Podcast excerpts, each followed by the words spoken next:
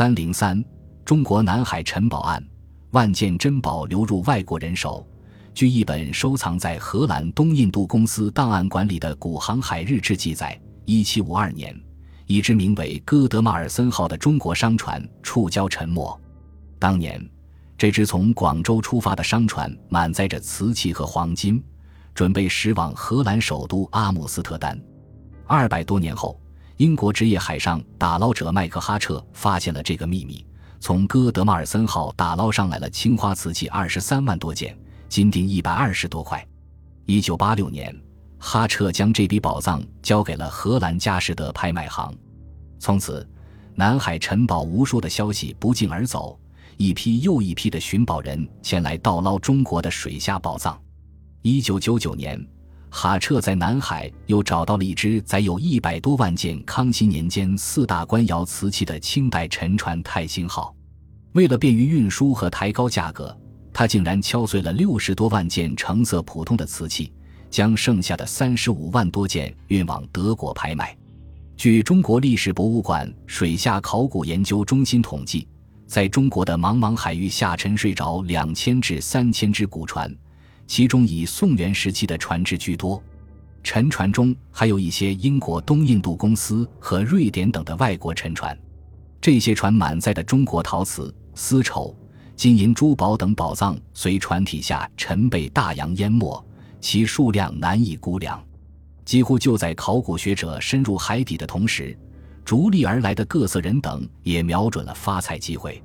在苏富比拍卖行，一件中国元代青花瓷罐曾拍出了二点三亿元人民币的天价。如此巨大的商业利益，引诱着越来越多的哈彻加入到沉船打捞的队伍。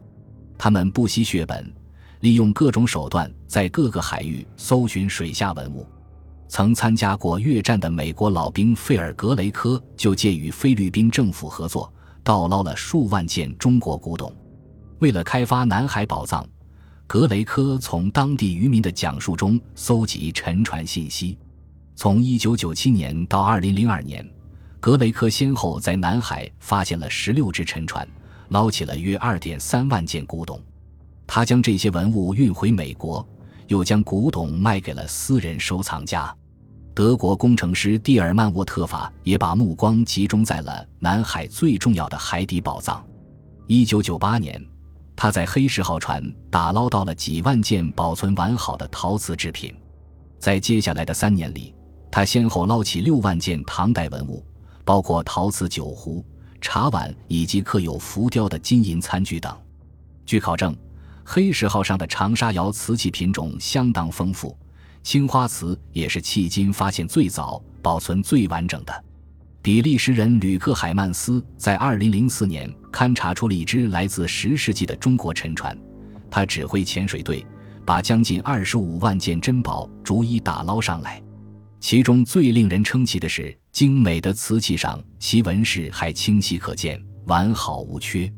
除了国际盗捞者，国内也有许多文物贩子在盯着南海的宝藏，从而使地下文物遭到了严重的破坏。本集播放完毕，感谢您的收听，喜欢请订阅加关注，主页有更多精彩内容。